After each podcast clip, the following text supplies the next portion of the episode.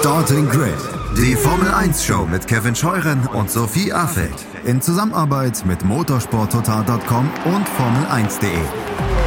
Keep racing auf meinsportpodcast.de. Einen schönen guten Tag und herzlich willkommen zu Starting Grid, eurem Formel 1 Podcast auf meinsportpodcast.de. Nach dem großen Preis von Brasilien ist vor dem Saisonfinale in Abu Dhabi und dazwischen wird natürlich über die Formel 1 gesprochen. Das mache ich, Kevin Scheuren, mit meiner Co-Moderatorin Sophie Affelt. Hallo Sophie. Hallo Kevin. Und unser Formel 1-Experte ist auch da. Er ist der Chefredakteur vom Motorsport Network Deutschland, den Portalen Formel1.de, de.motorsport.com und motorsporttotal.com. Christian Nimmervoll. Hallo Christian. Hallo Sophie, hallo Kevin. Mercedes kann doch noch gewinnen. George Russell hat seinen ersten Sieg einfahren können. Nach 81 Starts hat er es endlich geschafft. Er ist derjenige, der den ersten Mercedes-Sieg der Saison 2022 einfährt. Eben nicht Lewis Hamilton und die Chancen darauf, dass der siebenfache Weltmeister in jeder seiner bisherigen Formel 1-Saisons mindestens einen Sieg feiern wird. Ja, die ist eigentlich ziemlich gering, weil in Abu Dhabi könnte Mercedes schon gar nicht mehr so stark sein. Das soll aber jetzt nicht die Leistung von George Russell schmälern, Sophie, der sich an diesem Wochenende diesen Sieg redlich verdient hat. Ja, absolut. Also ähm, ich fand es total schön zu sehen und ähm, da werden wir sicherlich auch noch drüber sprechen, aber auch ein bisschen schade, dass es jetzt fast ein bisschen überschattet wird von dieser ganzen äh, ja, Red Bull Team Order Geschichte. Aber wie gesagt, dazu bestimmt gleich auch noch mehr, ähm, weil er hat sich das wirklich sehr, sehr verdient. Ähm, ja, auch wenn man diese ganze Geschichte jetzt betrachtet in dieser Saison, wie es irgendwie losgegangen ist ähm, mit diesem Auto, was irgendwie ja gar nicht funktioniert hat, ähm, dann das Bouncing, was man hatte ähm, und irgendwie dadurch sich auch nicht so richtig auf die Entwicklung konzentrieren konnte. Und jetzt merkt man eben, jetzt wo man mehr Zeit darauf hat, äh, dafür hat, ähm, sich darauf zu konzentrieren, das hat George Russell ja auch gesagt, läuft das Auto immer besser, man versteht es immer besser und ähm, er ist halt auch ruhig geblieben irgendwie in dieser Zeit und äh, hat auf diesen Punkt quasi gewartet, aber ich glaube ehrlicherweise gar nicht, dass er vielleicht auch selbst noch so ganz damit gerechnet hat in dieser Saison. Und ich muss ganz ehrlich sagen, wir haben zwar auch zur Saisonhälfte alle irgendwie drauf getippt, dass nochmal jemand bei Mercedes Sieg holt, aber hättest du mich vor drei Wochen gefragt, hätte ich auch gesagt, nee, das, äh, das wird nichts mehr. Und deshalb äh, glaube ich, dass es sehr erleichternd ähm, auch für ihn war, weil er sicherlich mit diesem Sieg schon sehr viel früher gerechnet hat, als er zu Mercedes dann ähm, gewechselt ist. Und ähm, ja, eigentlich hat er auch rundum eine sehr starke Leistung gebracht. Gut, das Qualifying, dieser Ausrutscher da, ähm, hat ihm jetzt zwar nicht so sehr geschadet, aber war da vielleicht so ein kleiner Schönheitsfleck, sage ich mal. Aber danach Sprint, Top-Leistung, auch echt ein cooles Duell mit Max Verstappen, was äh, sehr viel Spaß gebracht hat und auch im Rennen, ja, hat er sich eigentlich nichts zu Schaden äh, kommen lassen hat sich auch sehr, sehr wohl gefühlt, hatte ich das Gefühl an, an der Spitze des Feldes. Das hat man im Sprint gemerkt, finde auch im Hauptrennen und eigentlich auch schon 2020 in Bahrain, wo er eigentlich seinen ersten Sieg ähm, als Ersatzpilot damals ja quasi schon hätte feiern sollen unter normalen Umständen. Aber ja, ich war auch sehr beeindruckt, dass er dann auch als ähm, das Safety Car am Ende kam, ähm, sich dann doch ähm, ja weiter konzentriert hat, die Nerven behalten hat und dann auch Lewis Hamilton doch ganz gut äh, abgekocht hat. Also das äh, war schon sehr beeindruckend und hat mich für ihn auch ähm, sehr gefreut und war auch so ein bisschen die kleine Überraschung, die ich mir auch ein bisschen gewünscht hatte noch für diese Saison dann. Die Freude hatte er wirklich komplett auf seiner Seite. Ich glaube, jeder hat sich mit ihm gefreut, ob Fan oder ob Fahrer im Feld. Und es war ja ganz viel Glück im Unglück eigentlich für ihn, ne, Christian? Erstmal am Freitag dieser Ausritt, sein Eingraben ins Kiesbett, was ihm den dritten Platz beschert hat, was natürlich eine herausragende Startposition für ihn war. Ähm, und Kevin Magnussen ja relativ schnell keine Rolle mehr gespielt hat. Ein tolles Duell mit Max Verstappen, das hat Sophia angesprochen am Samstag. Und dann am Sonntag, dadurch, dass er das Sprintrennen gewonnen hat, er von der Pole Position starten konnte. Und man die, die ganze Zeit eigentlich das Gefühl hatte, dass der Mercedes schon fast der Top-Favorit ist. Man wusste nicht so ganz, wie der Red Bull mit dem Medium-Reifen dann im Rennen funktionieren würde am Sonntag. Wir haben es gesehen, nicht so gut. Aber äh, es war auch ein Wasserleck an seinem Auto. Das heißt, er hatte auch technische Probleme, mit denen er kämpfen musste und er hat es trotzdem geschafft. Ist das jetzt die, ja, die letzte Bestätigung, die man sowohl bei Mercedes als auch bei ihm brauchte, dass das einer ist, mit dem sich in Zukunft aufbauen lässt? Ich glaube, dass dieses Update, das Mercedes nach Austin gebracht hat, tatsächlich ein ganz entscheidender fast Gamechanger war. Wir erinnern uns, Toto Wolf hat ja um die Zeit rum auch gesagt, dass man jetzt endlich verstanden hat, wo man vor ungefähr einem Jahr, also Ende 2021, in der Entwicklung dieses Autos falsch abgebogen ist. Er hat damals erklärt, das sei eine einzelne Entscheidung gewesen ähm, und dass dann kurz darauf, nachdem er das gesagt hat, ein Update kommt, was direkt einschlägt, äh, ganz offensichtlich und jetzt auch zum ersten Sieg geführt hat oder zu zwei Siegen sogar, wenn man den Sprint mitzählt äh, am Samstag, ist ein sehr, sehr gutes Zeichen, dass Mercedes offensichtlich diese Probleme in der Entwicklung immer besser versteht. Und das wiederum ist ein gutes Zeichen dafür, dass man sie im Auto für 2023 äh, vielleicht besser lösen kann. Also ja, das gibt schon, äh, das gibt schon Grund zum Optimismus. Und ich möchte nur zu George Russell ein Wort ganz kurz sagen, auch noch, Kevin. Eigentlich war meine Frage auch auf George Russell bezogen, aber du hast was ganz anderes geredet. Also passt. Red dann jetzt über George Russell bitte. Genau. Nee, weil ich fand, für mich war tatsächlich das, das Highlight dieses Wochenendes. Von diesem Wasserleck wusste er ja selbst gar nichts. Ja? Das haben sie ihm ja nicht gesagt, um, um ihn auch gar nicht zu verunsichern, weil es eh keinen Unterschied macht. Wenn das Auto eingeht, dann bleibt es halt stehen, aber er kann da im Cockpit ohnehin nichts tun dagegen. Deswegen wurde ihm das vom Team gar nicht gesagt, war ab Rennmitte ungefähr aufgetreten, hat jetzt wahrscheinlich auch nicht groß Performance gekostet. Ja, solange das System funktioniert, äh, ist es in Ordnung. Ähm, aber was für mich fast das Highlight war, dieses Wochenendes und seiner Leistung war der Sprint eigentlich und dieses Duell mit Max Verstappen, das wirklich auf allerhöchstem Niveau stattgefunden hat, wo er sich Verstappen zwei, dreimal zurechtgelegt hat. Da hat es aber noch nicht gereicht gegen diesen überragenden Topspeed des Red Bull. Aber dann die entscheidende Attacke in Runde 15, glaube ich, war das das Sprint ähm, vor Kurve 4, wo er das wirklich extrem schlau gemacht hat, ähm, sich im Windschatten schon vor dem DRS rangesagt hat und dann endlich mehr Überschuss hatte als die Runden davor.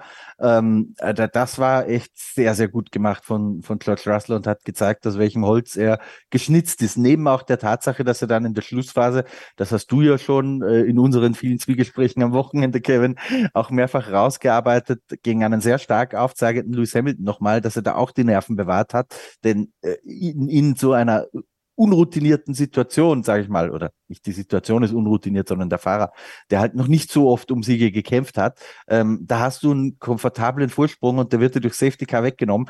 Da ruhig zu bleiben, wenn du einen siebenmaligen Weltmeister im Rückspiegel hast, äh, auch das ist aller Ehren wert.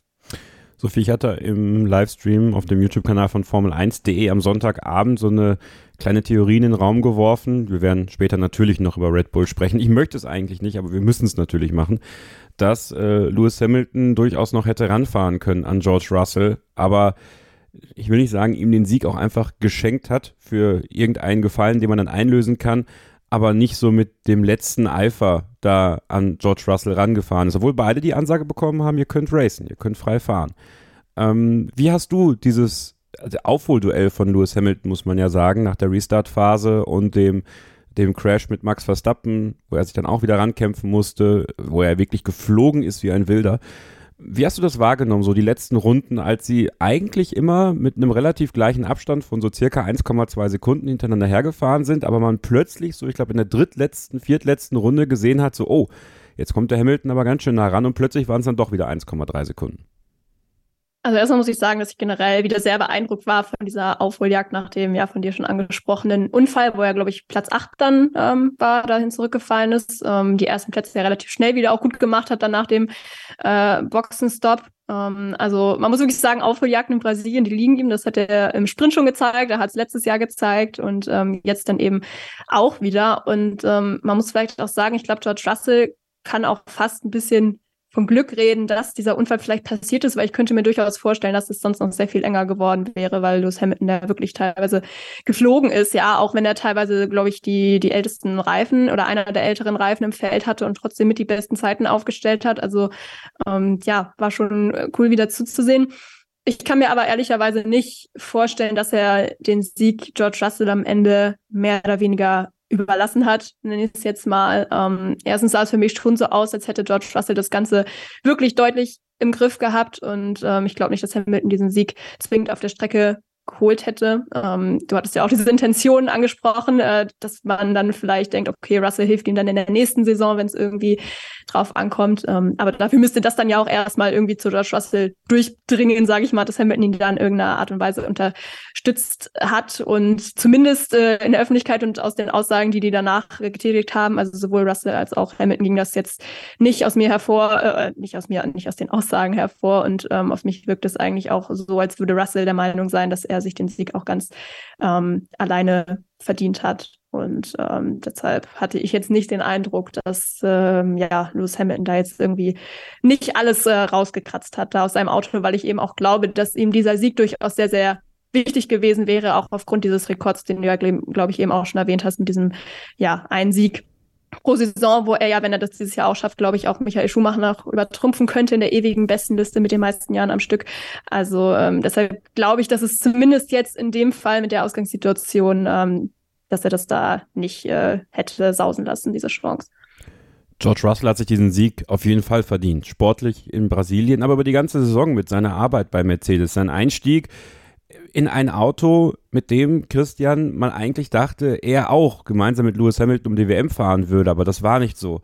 Mercedes hatte sehr zu kämpfen. Es war Russell der, der sich ein bisschen freifahren konnte, während Lewis Hamilton zu Beginn der Saison die Entwicklungsarbeit maßgeblich mitgestaltet hat. Das hat sich irgendwann geändert. Da hat dann auch Lewis Hamilton sich eher freifahren können und dann die Schere ging dann immer weiter zu zwischen den beiden. Und jetzt ist es trotzdem George Russell, der, der den ersten Sieg gefeiert hat. In Ungarn habe ich ihn danach gefragt, ja, wie, wie wäre es denn, den ersten Sieg für Mercedes zu feiern? Das, da sagt er dann, diese Statistik bedeutet mir nicht, solange wir um WM kämpfen, äh, ist es egal, wer gewinnt.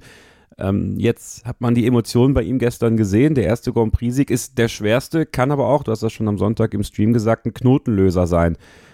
Nochmal so ein bisschen die Frage, ähm, präzisiert von dem, was ich dich auch im Stream gefragt habe. Was bedeutet das fürs eminente Standing von George Russell bei Mercedes? Den war ja klar, dass das einer ist, der potenziell mal Weltmeister werden kann, mit dem man was aufbauen möchte. Aber trotzdem ist es ja so, dass du das erstmal beweisen musst in deinem ersten Jahr. Glaubst du, dass dieser Sieg jetzt noch nach dieser schweren Saison für Mercedes ihn so ein bisschen höher setzt, als man es vielleicht vorher ahnen konnte, was die Wertschätzung und das Ansehen von ihm bei Mercedes angeht? Ich glaube, dass du eigentlich mit der Frage schon die Antwort gegeben hast drauf, Kevin. Ähm, ich glaube nicht, dass sein Standing bei Mercedes in irgendeiner Form jetzt verändert ist, weil es auch vorher schon extrem hoch war. Also ich bin mir sehr sicher, dass Toto Wolf, James Vowles, wie sie alle heißen, äh, nicht den äh, geringsten Zweifel dran hatten, dass George Russell zu solchen Leistungen in der Lage ist. Jetzt hat es halt mal an einem Wochenende vom Auto ja auch gepasst und er hat es prompt umgesetzt. Das ist natürlich ein sehr gutes Zeichen, dass einer dann auch nicht irgendwie Nervenflattern kriegt, ja, sondern George Russell ist ja vom Typ her einer, der immer sehr viel Gelassenheit Professionalität und Ruhe ausstrahlt, wie ich finde. Und er hat gestern gezeigt, oder am Sonntag, so muss man eigentlich sagen, wir zeichnen ein bisschen früher auf, als ihr das hört. Ähm, er hat gezeigt, dass er auch in, in kritischen, in schwierigen Situationen diese Ruhe bewahren kann. Das ist ein, ein Learning, das eigentlich auch kein Neues ist, sondern was die bei Mercedes, glaube ich, auch schon vermutet und gewusst haben, aber dann auch tatsächlich den Beweis dafür mal zu sehen, äh, dafür war Brasilien sehr gut. Und ich glaube, das ist auch das Schlüsselmoment für seine Psyche, denn es ist eine Sache, zu glauben, dass du Dinge anstellen kannst. Das geht uns wahrscheinlich allen im Privatleben auch so. Aber wenn du es dann auch schon mal gemacht hast und auch dir selbst bewiesen, dass du es dann tatsächlich hinkriegst, dann lockert das nochmal was. Dann äh, geht da irgendwie ein Ventil auf. Und ich glaube, dass so gesehen äh, das schon sehr wichtig war, dass er diesen Haken, erste Grand Prix-Sieg in der Formel 1, jetzt mal setzen kann. Und was, glaube ich, auch noch eine Rolle spielt, ist, dass er nach dem Sieg im Sprint, der nämlich irgendwie so gefühlt nur halb war, ja. Also eigentlich war es ja auch schon Sieg in einem Formel 1 Rennen, aber geht nicht in die Statistik ein, dass er dann den am Sonntag gleich noch nachgelegt hat. Also so gesehen glaube ich, diese Etappe seiner Formel 1 Karriere, und das ist mit Sicherheit nicht die letzte, aber die, dass er sich in die Siegerliste eingetragen hat, das kann er jetzt mal erfolgreich abpacken, beiseite schieben, Blick nach vorn richten und aufs nächste große Ziel schauen, das da nämlich ist Weltmeister werden.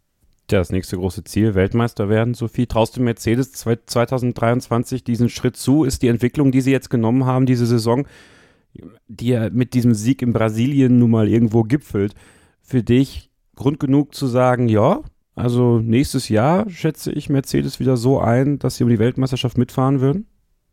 Mm, ja, würde ich grundsätzlich schon sagen. Ich glaube, dass dieses Ergebnis jetzt auch eben ganz, ganz wichtig für das Team war, was ja auch ähm, George Russell und Lewis Hamilton noch sehr betont haben an diesem Wochenende, muss man sagen. Immer wieder eigentlich bei jeder Gelegenheit, ähm, dass das auch echt nochmal extra Motivation jetzt gibt und dass man eben das Gefühl hat, man geht jetzt in die richtige Richtung und man hat eben, das hatte Christian, glaube ich, oder du, einer von euch am Anfang schon gesagt, dass man jetzt auch diesen Fehler gefunden hat, ähm, wo man dann am Anfang falsch abgebogen ist und ähm, ich habe schon den, den Eindruck, dass sie auch relativ viel Selbstvertrauen jetzt haben, dass sie es in der nächsten Saison hinkriegen können. Aber ich glaube, wir haben es auch vor zwei, drei Wochen schon mal gesagt. Es hängt natürlich auch viel von den, von den anderen Teams ab, ähm, was Ferrari macht, was Red Bull macht. Aber die Ausgangsposition ist auf jeden Fall nicht schlecht, würde ich sagen. Auch mit der mehr Entwicklungszeit, die sie ja Stand jetzt haben, wenn es bei Platz drei in der Konstrukteurs-WM bleibt. Ist ja noch nicht ganz sicher, aber relativ wahrscheinlich. Ähm, und dann, wenn das Fahrerdu vor allem auch so harmonisch bleibt und so gut weiter zusammenarbeitet, wie es jetzt der Fall ist, was man natürlich auch erstmal abwarten muss, wenn es äh, ja ja, wenn sie wieder konkurrenzfähiger sind, ob es dann so bleibt. Aber dann äh, rechne ich denen auf jeden Fall gute Chancen aus. Und es wäre, glaube ich, für die Formel 1 auch sehr, sehr schön, wenn wir mal wieder einen, einen Kampf mit drei Teams erleben würden. Schreibt uns gerne mal in die Kommentare, ob ihr nach diesen letzten Rennen das Gefühl habt, dass ein Dreikampf wirklich realistisch ist. Wir haben es ja schon mal so ein bisschen angesprochen in den letzten Wochen, aber jetzt haben wir eben auch diesen Mercedes-Sieg. Ganz, ganz wichtig für Mercedes, ganz, ganz wichtig auch für die Formel 1. Denn auch wenn man gelangweilt war von der Mercedes-Dominanz der letzten Jahre, irgendwie braucht es das dann noch, diesen Sieg für Mercedes in der Saison 2022. Unsere Social Media Kanäle sind scharf gestellt. Alle findet ihr in den Show Notes und wenn ihr noch mehr von uns individuell lesen möchtet, Formel 1 Insight mit Christian Nimmervoll bei Facebook oder Nimmervoll F1 bei Twitter. Sophie Affelt findet ihr unter Sophie Affelt bei Twitter und mich findet ihr unter Kevin-Scheuren bei Twitter. Und dann machen wir jetzt eine kurze Pause und sprechen über etwas, ja, müssen wir leider drüber reden. Äh, der Stress bei Red Bull und die potenziellen Folgen. Bleibt also dran. Hier bei Starting Grid, dem Formel 1 Podcast auf meinsportpodcast.de. Schatz, ich bin neu verliebt. Was? Da drüben. Das ist er. Aber das ist ein Auto. Ja, eben. Mit ihm habe ich alles richtig gemacht. Wunschauto einfach kaufen, verkaufen oder leasen. Bei Autoscout24. Alles richtig gemacht. Der Formel 1 Weltmeister der Saison 2022 ist Max Verstappen, Konstrukteursweltmeister ist Red Bull Racing, aber wir sehen die ersten groben Risse in diesem Konstrukt, was sie sich in den letzten zwei Jahren so sorgfältig aufgebaut haben mit Sergio Perez als kongenialen Partner des, Niederland des Niederländers, muss es richtig heißen. Und damit herzlich willkommen zurück zu Starting Grid, dem Formel 1 Podcast auf meinsportpodcast.de. Das Missachten einer Teamorder das kann schon mal vorkommen. Es kommt meistens bei denen vor, die am Ende des Tages Weltmeister werden, weil das sind diese puren Egoisten, das sind die puren Racer und das ist halt Max Verstappen. Deswegen, ich glaube, die erste Frage, die man stellen muss, Christian, ist es wirklich überraschend, dass sich Max Verstappen einer Teamorder widersetzt? Ja, zu dem Zeitpunkt in der Saison und wir kommen sicher noch auf das Drumherum, was das dann wieder ein bisschen relativiert. Aber zu dem Zeitpunkt in der Saison erstmal finde ich schon. Denn fast alle großen Champions, Ayrton Senna fällt mir ein, Michael Schumacher fällt mir ein, haben ihren wassertragenden Teamkollegen, die ich jetzt mal so despektierlich nenne, den Barrichellos oder Irvines dieser Welt oder den Gerhard Bergers, immer dann ein paar Geschenke und Leckerlis verteilt, wenn es für sie selbst um nichts mehr ging. Also wenn der Titel in der Tasche war. Das heißt, bei Senna waren es damals noch 16 Rennen, 14 von 16 Rennen oder 15 von 16 drehte sich alles um Senna und da war er der totale Egoist, aber dann, wenn die Möglichkeit bestand, ich kann auch was zurückgeben, dann hat er das Leckerli ausgeteilt. Warum? Damit er auch in Zukunft noch die volle Unterstützung des Teamkollegen hat, damit er auch in Zukunft äh, das Material als erster bekommt, damit auch in Zukunft der Teamkollege mitspielt, wenn er ihn taktisch irgendwie beim WM-Kampf unterstützen kann. Äh, ich hätte eigentlich gedacht, dass Max Verstappen das auch so macht nicht vielleicht im Kampf um den Sieg, wäre es jetzt gestern um Platz eins gegangen. Da war ja schon im, im, Vorhinein die Ausgangslage relativ klar, dass auch bei Red Bull von Teamseite dieser Siegrekord, den möglichst hoch zu schrauben auf bis zu 16 Siege, äh, dass das Priorität hat. Aber wenn es jetzt um, was war es denn eigentlich letztendlich, sechster Platz oder so, glaube ich, ähm, ging, da hätte ich nicht gedacht, dass Verstappen äh, sich über Perez stellt. Und dadurch, dass es um nur einen sechsten Platz ging oder am fünften oder was auch immer. Vielleicht kannst du mich korrigieren dann, Kevin, wenn ich Mist erzähle. Sechster ähm, ist richtig. Sechster, okay. Deswegen muss ich nicht korrigieren, wenn es um den sechsten Platz geht.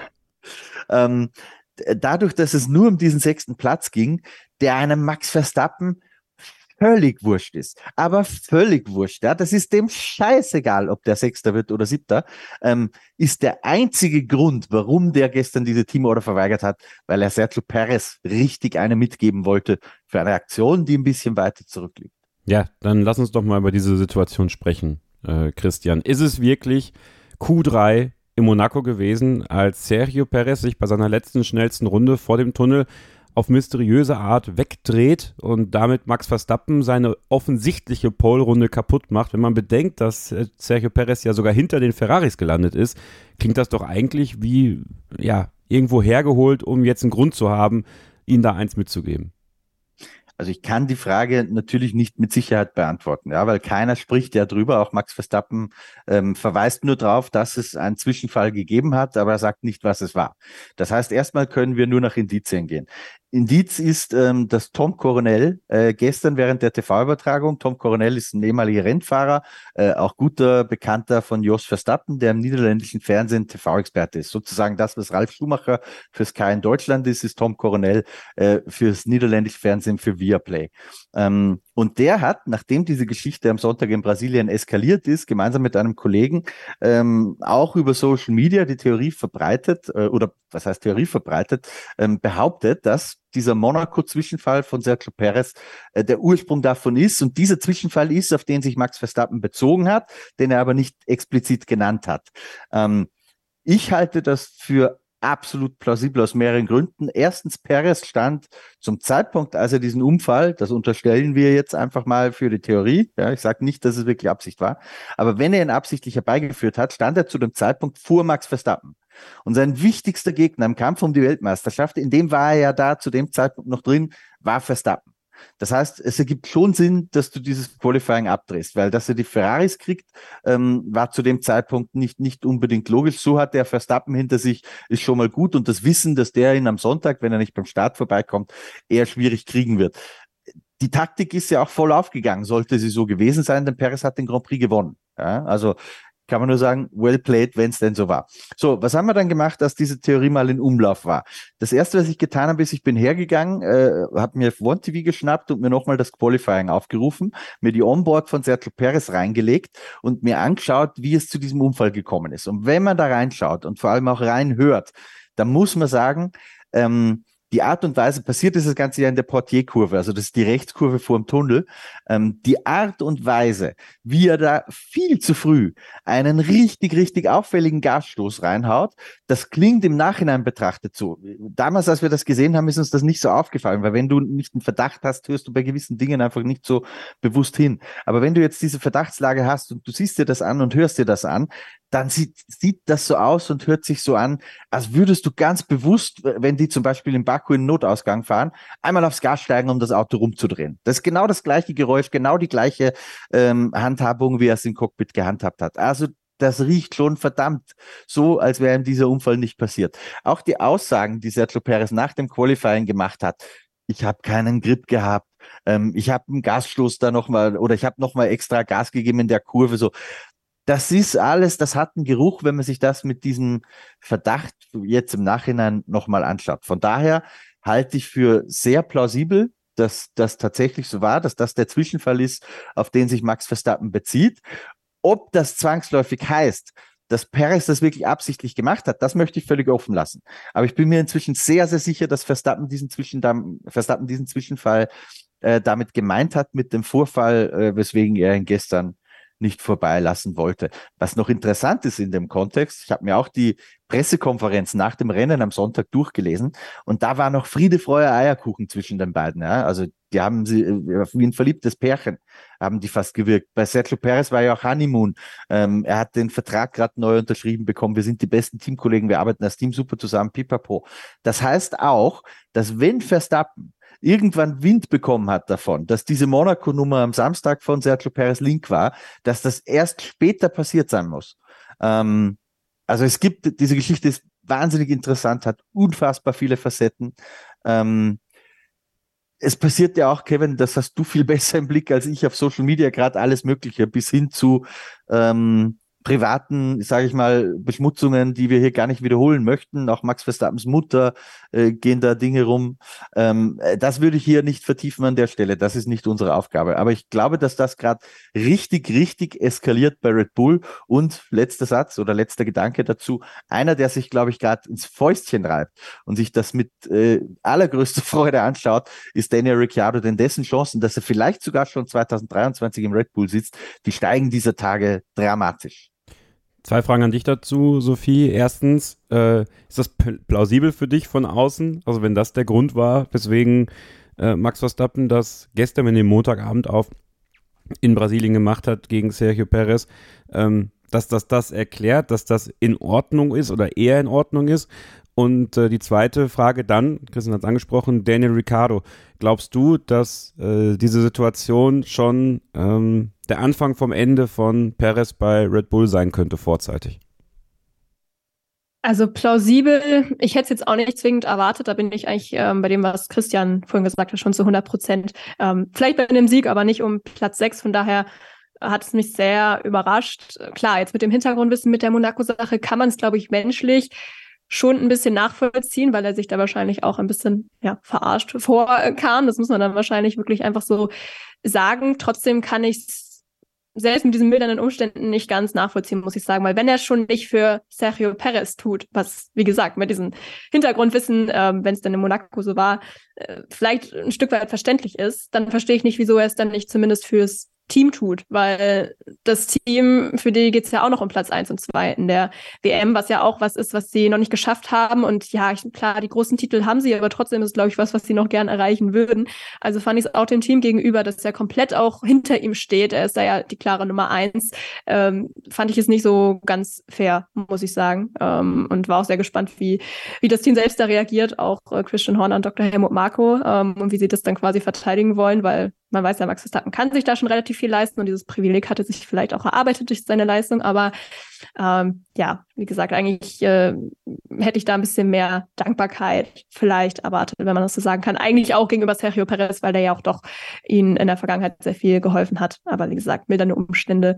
Gut, verstehe ich dann in Richtung des Teamkollegen vielleicht noch ein wenig. Trotzdem hätte ich es insgesamt dann eben nicht erwartet, dass er das dann durchzieht. Und ich weiß auch nicht, ob es sich gelohnt hat, nur um was zu beweisen, sage ich mal, weil jetzt hat er es gemacht, ja. Und jetzt äh, haben ja auch alle gesagt, das haben ja die PR-Mitarbeiter bei Red Bull ja auch allen, glaube ich, durchgängig eingetrichtert. Okay, Leute, alle Interviews voller Fokus auf Abu Dhabi. Und da hat er ja auch selbst gesagt, gut, da unterstütze ich ähm, Sergio dann, aber gut, dann hat er jetzt seinen Punkt bewiesen und jetzt hilft er ihm. Also das äh, weiß ich nicht, äh, ist für mich jetzt auch nicht so ganz tausendprozentig ähm, plausibel. Dann äh, zu Danny Ricciardo. Ja, ich bin sehr gespannt. Also erstmal muss man ja jetzt abwarten, was die vier da vielleicht auch macht. Ich glaube, erstmal wird es sehr schwer sein, überhaupt zu beweisen, äh, dass er das absichtlich gemacht hat. Ich weiß nicht, wie man das äh, anstellen will, ob man das anhand von Daten irgendwie erkennen kann. Ich habe mich auch eben ein bisschen gefragt, wieso es, also das wissen wir auch nicht offiziell, aber auf Twitter geistert das ja auch ein bisschen rum, dass ähm, Sergio Perez das angeblich auch teamintern zugegeben hat, ähm, dass er da absichtlich gecrashed ist. Ich weiß auch nicht, wieso er das gemacht hat, ob das vielleicht dann wirklich an den Daten irgendwie ersichtlich war. Also ich glaube, es wird erstmal relativ schwer, das nachzuweisen. Das ist so der erste Punkt. Wenn es dann so ist, dann müsste man natürlich auch gucken, was da dann überhaupt die Strafe wäre. Ich finde so ein Superlizenzentzug beispielsweise schon relativ hart. Andererseits ist es natürlich Betrug und auch gefährlich. Und er hat auch nicht nur sich selbst damit beeinflusst, sondern auch andere. Und das schädigt natürlich auch den Sport und auch, auch das Image. Also von daher, ähm, ja, muss man da wahrscheinlich schon ein bisschen härter durchgreifen. Wenn es jetzt nicht so sein sollte, dass er ähm, ja überhaupt eine, eine Strafe kriegt oder dem irgendwie weiter nachgegangen wird, besteht natürlich immer noch die Option, dass äh, Red Bull auch so überlegt, okay, was machen wir jetzt? Die Beziehung zwischen Max Verstappen und Sergio Perez ist, könnte jetzt angeknackst sein und äh, dass man jetzt äh, Max Verstappen da nicht gehen lässt, ist ja ganz klar. Und äh, wenn Max Verstappen vielleicht fordert, äh, dann einen neuen Teamkollegen zu kriegen, würde ich auch nicht ausschließen, dass sie dieser Bitte dann auch nachkommen. Von daher muss man jetzt auch mal schauen, wie das weitergeht und wie Sergio Perez sich auch weiter verhält, weil ich kann mir durchaus menschlich vorstellen, dass man erstmal dazu tendieren würde zu sagen, okay, äh, du willst mir nicht helfen, dann helfe ich dir auch nicht mehr. Ähm, aber er muss sich natürlich auch bewusst sein, wenn er das nicht macht, dann ist seine Zukunft in dem Team wahrscheinlich, ja, da sind die Tage dann gezählt. Und ähm, die Frage ist halt, wie schnell sie dann gezählt wären. Ich meine, er hat einen Vertrag bis Ende 2024. Ihn da rauszulösen könnte durchaus schon relativ ähm, teuer sein. Ähm, und wenn es dann doch irgendwie so wäre, oder meinetwegen auch erst 2024, dann ähm, ja, könnte Danny Ricciardo natürlich diese Chance eventuell bekommen. Das war ja auch so ein bisschen sein Ziel, in einem Top-Team-Ersatzfahrer zu werden, um dann eben ein Cockpit zu kriegen. Das war ja bei Mercedes auch schon die Rede davon, wenn Hamilton aufhört. Das ist jetzt eben unwahrscheinlich geworden. Scheinbar ist ja auch Red Bull gerade höher im Kurs bei ihm, was diese Ersatzfahrer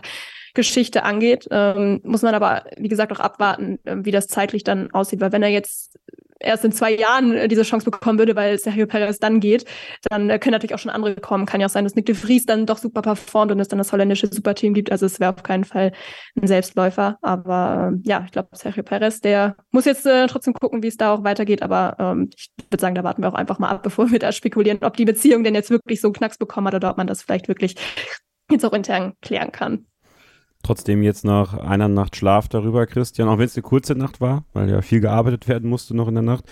Ähm, glaubst du tatsächlich, dass das jetzt eine veritable Option ist für Red Bull, wenn da jetzt die Fronten so verhärtet sein sollten nach dem großen Preis von Abu Dhabi und dem Saison-Debrief, dass man halt sagt, okay, Sergio, wir haben zwar noch zwei Jahre Vertrag mit dir, aber hier ist eine Abfindung und dann beenden wir das Ganze. Damit würde man ja auch effektiv wahrscheinlich die Formel 1-Karriere von Perez beenden, weil der einfach kein weiteres Cockpit bekommt, dass, ähm, dass man zu diesem Schritt greift und Daniel Ricciardo vielleicht wirklich das Stammcockpit für 23 geben würde? Das wäre eine Ironie, oder? Wenn Sergio Perez jetzt äh, ohne Cockpit dasteht und Nico Hülkenberg es ihm vor der Nase wegschnappt. Das ist schon krass. Späte, die späte Rache für Red Bull bei Haas, meine ich. Ähm, ja, also aktuell, ich finde, es, es gibt zwei Möglichkeiten. Die eine ist, dass Red Bull diese Entscheidung abgenommen wird, wie Sophie schon gesagt hat, möglicherweise mit einem Superlizenzentzug. Sollte man ihm Absicht nachweisen können, wo ich Sophies Einschätzung, dass das sehr schwierig wird, total teile. Ein bisschen weniger schwierig wird es dann, wenn das stimmt, was wir nicht wissen. Ganz wichtig zu betonen, dass Perez das Team intern zugegeben hat. Denn wenn äh, das Band zwischen Verstappen und Perez zerschnitten ist, dann kann ich mir gut vorstellen, dass ein Max Verstappen auch einen auf Fernando Alonso macht, äh, Stichwort McLaren 100 Millionen Dollar Affäre und bei der FIA den Grundzeugen macht und sagt, Klecko hat das da und da und da erzählt. Ja. Und die FIA nimmt solche Geschichten sehr, sehr ernst. Wir erinnern uns zurück an Crashgate 1.0 Singapur damals, Flavio Briatore ähm, und Pat Simmons, die Drahtzieher mit Nelson Piquet, das ist ja auch so eine geile Anekdote, oder? Dass ausgerechnet Nelson Piquet, der Schwager von Max Verstappen damals, der, der Drahtzieher war sozusagen oder der Hauptakteur. Ähm, äh, die beiden, äh, Pat Simmons und ähm, Flavio Briatore, haben fünf Jahre Sperren bekommen. Ich glaube, es waren sogar am Anfang lebenslange Sperren, die man dann in fünf Jahre umgewandelt hat, wenn ich mich recht erinnere. Das nimmt die FIA sehr ernst und das auch zu Recht, denn wenn du absichtlich einen Crash machst, ähm, dann ist das natürlich ein völlig überflüssiges Sicherheitsrisiko und eine Situation, die völlig indiskutabel ist. Noch dazu an einer so uneinsichtigen Stelle wie in Monaco, wo ja auch äh, Carlos Sainz reingefahren ist. Also sollte sich das nachweisen lassen, dann glaube ich, hat Sergio Perez echt ein Problem, was seine Superlizenz betrifft. Ich teile aber die Einschätzung, dass das schwierig wird. Die andere Geschichte, und die halte ich, das hat sich verändert zum Stream gestern, Kevin, als wir drüber gesprochen haben, zum Stream am Sonntagabend, meine ich. Ähm, aktuell gehen ja auf Social Media alle möglichen Dinge vor sich. Das habt ihr beide wahrscheinlich viel besser im Blick als ich. Aber ich habe so am Rande mitbekommen, äh, dass Sophie Kunden, die Mutter von Max Verstappen, eben Dinge postet über Checo Perez, die sehr weit ins Privatleben reingehen, ähm, dass die beiden sich entfolgt haben auf Instagram. Also das zeigt schon, dass da offensichtlich echt ein Problem ist, was die zwischenmenschliche Ebene betrifft. Und dann weiß ich nicht, ob sich das reparieren lässt. Und ganz klar ist, wenn es ein Entweder-Oder ist, dann wird Verstappen übrig bleiben bei Red Bull und äh, Perez rausgeschmissen werden. Daran hat, glaube ich, niemand auch nur den geringsten Zweifel. Was würde ich jetzt tun, wäre ich Christian Horner oder Helmut Marko? Ich ginge davon aus, dass Sergio Perez die wesentlich bessere Option ist als Daniel Ricciardo für nächstes Jahr. Das heißt, ich würde alles tun, sollte das Band wirklich zerschnitten sein, um es irgendwie wieder zusammen zu flicken. Ich würde mir äh, Perez und Verstappen nehmen, ich würde mich hinsetzen, ich würde Max Verstappen versuchen zu erklären, schau mal, ich weiß, du bist richtig pisst wegen der Geschichte mit Checo, ähm, du bist richtig pisst wegen dem, was passiert ist, du bist gepisst, dass wir dir die Frage gestellt haben, ob du ihn überholen lassen würdest, weil offensichtlich hatte er das Red Bull ja schon gesagt, dass wir ihn das gar gar nicht erst fragen braucht. Aber Max, denk doch mal ernsthaft drüber nach. Ähm, denk an Abu Dhabi 2021, was Checo da für dich getan hat. Denk dran, wie schwierig es war, einen Teamkollegen für dich zu finden, Elbon, Gasly, ähm, der dir überhaupt ein vernünftiger Wingman sein kann. Es ist in deinem eigenen Interesse, dass du dich irgendwie mit, mit Checo Perez arrangierst, dass das weitergehen kann. Was ein Max Verstappen, der dann ja durchaus auch mal ein bisschen Temperament in seinem Blut drin hat, äh, hatte wahrscheinlich vom Vater, was, wie der dann darauf reagiert, keine Ahnung. Und ob man diese Gespräche überhaupt suchen wird, da, da wissen wir einfach viel zu wenig drüber, als dass wir das alles seriös einschätzen können. Aber eins ist klar, bei, bei Daniel Ricciardo war bis vor ein paar Tagen völlig in Stein gemeißelt, dass er 2023 keine Formel 1 Rennen fahren wird. Aktuell besteht da zumindest eine Chance. Jetzt mu muss man mal warten, Jetzt muss man mal abwarten, wie die nächsten Tage sich entwickeln, was da passiert, was davon man uns auch verraten wird. Ja? Dadurch, dass ja äh, das möglicherweise ein äh, Crash-Fixing-Skandal ist, à la Crashgate, glaube ich nicht, dass Red Bull uns wahnsinnig viel darüber erzählen wird, ähm, weil sie dann eben Sanktionen seitens der FIA auch zu befürchten hätten. Also das wird noch eine richtig spannende Woche jetzt bis Abu Dhabi und vielleicht auch danach. So, und jetzt noch eine Frage, die dann Sergio Perez Zukunft äh, beeinflussen könnte. Nehmen wir jetzt mal den Fall an. Ich mag diese Spekulationen eigentlich ganz gerne, dass man äh, den Vertrag auflöst, man macht äh, einen Aufhebungsvertrag. Sollte man ihm eine No-Compete-Klausel einschreiben, weil sonst wäre es ja das Beste, was Mercedes zum Beispiel machen könnte, Perez als Testfahrer zu holen. Ja, das ist äh, einfach eine Frage dessen, wie du dich dann einigst, einen Vertrag aufzulösen. Ja, zahlst ihn aus. Äh, ich glaube, das, also das fällt mir schwer, da irgendwie eine Prognose abzugeben, muss ich ganz ehrlich sagen, Kevin. Ähm, was natürlich unglücklich wäre aus Red Bull-Sicht, wäre, wenn er dann ausgerechnet bei Mercedes landet. Auf der anderen Seite, äh, der Mercedes-Testfahrer Nick de Vries ist ja auch bei Red Bull. Also es hat es auch in die andere Richtung schon gegeben. Ja, aber wäre vielleicht gar nicht so verkehrt, wenn jetzt einer von Red Bull zu Mercedes gehen würde. Aber das könnte du, ja dann Mick Schumacher wenn, sein. Wenn Toto Wolf schlau ist, ähm, dann ruft er jetzt mal bei Sergio Perez an und sagt ihm, du schau mal, falls du es drauf ankommen lassen möchtest, weil du nicht siehst, wie du dich da menschlich noch zu Hause fühlst nächstes Jahr, ähm, ich hätte da ein, zwei, drei, vier Millionchen für dich und einen schönen Nebenjob. Ja. Wir beobachten das Ganze. Ihr könnt es natürlich auch immer auf Formel1.de nachverfolgen und machen jetzt eine kurze Pause und sind dann gleich wieder da, hier bei Starting Grid, dem Formel 1 Podcast auf meinsportpodcast.de. Schatz, ich bin neu verliebt. Was? Da drüben. Das ist er. Aber das ist ein Auto. Ja, eben. Mit ihm habe ich alles richtig gemacht. Wunschauto einfach kaufen, verkaufen oder leasen. Bei Autoscout24. Alles richtig gemacht. Ihr hört Starting Grid, den Formel 1 Podcast auf meinsportpodcast.de.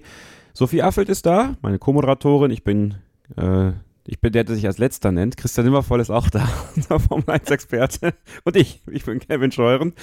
Ähm, ich habe den Namen Mick Schumacher gerade schon in den Raum geworfen. Ähm, ich muss jetzt einen Disclaimer vorschicken. Wir nehmen jetzt am Montagabend auf. Ja? Montagabend, 14.11., knapp 17.30 Uhr. Und äh, die aktuelle Informationslage besagt, dass im Laufe dieser Woche der Blick aus der Schweiz sagt Dienstag, die Bildzeitung sagt Mittwoch, Nico Hülkenberg als neuer Fahrer beim Haas F1-Team bekannt gegeben werden soll. Bedeutet, Mick Schumacher würde sein Cockpit verlieren und Mick Schumacher würde dementsprechend dann auch aus der Formel 1 im Fahrerfeld 2023 ausscheiden. Nach all dem hin und her könnte es also soweit sein, und vielleicht wenn ihr das hört, dann ist es auch schon soweit, dass Mick Schumachers Formel 1-Karriere je endet, Sophie. Dabei muss man doch eigentlich sagen, nach den beiden schweren Unfällen, die er hatte in Saudi-Arabien und in Monaco, hat er sich ja eigentlich nichts mehr zu Schulden kommen lassen, was das angeht. Und auch die Entwicklungskurve ging nach oben. Also für mich persönlich eine eigentlich unverständliche Entscheidung, dass man da nicht mit Mick Schumacher weitermacht. Ja, also natürlich war es am Anfang der Saison schwer und das weiß Mick Schumacher, glaube ich, auch selbst, dass das nicht ideal war und das wird auch Gene Haas noch sehr gut im Kopf haben, dass er ihn da ein paar Millionchen gekostet hat, die er sicherlich äh, anders lieber investiert hätte. Mhm, klar, was du jetzt sagst, also frühestens seit Kanada, würde ich sagen, hat er eigentlich eine sehr gute Leistung gezeigt. Ähm, gut, sowas wie der Ausrutscher jetzt im, was war das, Suzuka, glaube ich, ähm, wo er das Auto ja nochmal in die Wand gesetzt hat. Ja, das sollte natürlich trotzdem nicht passieren, aber ansonsten, wenn wir die reine Performance angucken, gerade in den Rennen auch, dann hätte er sich den Platz meiner Meinung nach schon auch inzwischen weiter verdient. Ähm, aber ich glaube eben auch, dass bei dieser Entscheidung wir wissen ja noch nicht tausendprozentig, ob sie so ist, aber wir gehen eben davon aus, ähm, viel doch auch das Zwischenmenschliche am Ende vielleicht eine, eine Rolle gespielt hat und ähm, eben nicht nur die Performance, auch wenn das natürlich eigentlich an erster Stelle stehen sollte, aber da kommt dann einfach vielleicht auch viel zusammen und ich glaube, da hat auch vieles dann spätestens am Ende nicht mehr so, so wirklich zusammengepasst. Ähm, trotzdem muss man sagen, wenn man jetzt sich die Option anguckt, und ich, ich mag äh, Nico Hülkenberg als typ, äh, typ eigentlich super gerne und ich, ich finde auch, dass er ein äh, echt ordentlicher Rennfahrer ist und er kann bestimmt äh, konstant Punkte für Haas sammeln, was für, für Haas eben auch sehr, sehr wichtig ist und was genau das ist, was Mick Schumacher leider am Anfang der Saison zumindest nicht geschafft hat. Aber es ist jetzt auch keine Option, wo ich denke, ja, das macht mich jetzt richtig gespannt irgendwie für die Zukunft und es ist natürlich auch keine keine Entscheidung, die Haas trifft, weil sie da großartig an die Zukunft denken. Also die holen ja nicht Nico Hülkenberg und denken, okay, das ist jetzt äh, hier äh, die Zukunft für unser Team die nächsten Jahre. Das wäre halt auch eher so eine Übergangslösung voraussichtlich. Von daher ja, hätte ich äh, oder würde ich es Mick schon noch gönnen, muss ich sagen, auch diese nächste Chance noch zu kriegen, weil er sich eben mit den Leistungen schon auch verdient hätte. Aber ja, aktuell sieht es eben recht äh, schlecht aus, muss man sagen. Schon vor ein paar Jahren war Nico Hülkenberg ja im Gespräch bei Haas. Damals äh, hatten wir Günther Steiner hier bei uns im Podcast zu Gast und haben wir genau darüber mit ihm gesprochen, dass man ja eigentlich auch da schon relativ weit war. Am Ende wurde das nix. Man hat weitergemacht mit äh, Grosjean und Magnussen damals, bevor dann irgendwann auch äh, Mazepin und Schumacher kamen, Christian. Warum schätzt Günther Steiner Nico Hülkenberg so sehr, dass er ihn selbst im Jahr 2023 noch das Stammcockpit geben würde? Ich glaube, das liegt daran, dass Nico Hülkenberg so ein bisschen Züge von Kimi Räikkönen hat, oder? Redet nicht viel ähm, oder nicht nichts Unnötiges, hat so eine No-Bullshit-Mentalität irgendwie, die, glaube ich, tatsächlich mit Haas äh, ganz gut zusammengehen kann. Und vor allem steht auf der anderen Seite Mick Schumacher, wobei ich noch nicht mal weiß, ob Mick selbst damit gemeint ist, ähm, sondern auch sein Umfeld. Ähm, ich habe irgendwann mal den Satz gehört. Ich, ich, glaube nicht, dass man den Fehler machen darf, den Günther Steiner selbst zu attestieren. Aber irgendjemand aus dem Team, ich möchte nicht sagen, wer das war, hat uns mal gesagt, ähm, die Chefs haben die Nase genug von zwei Mamas. Eine hätte auch gereicht. Ja?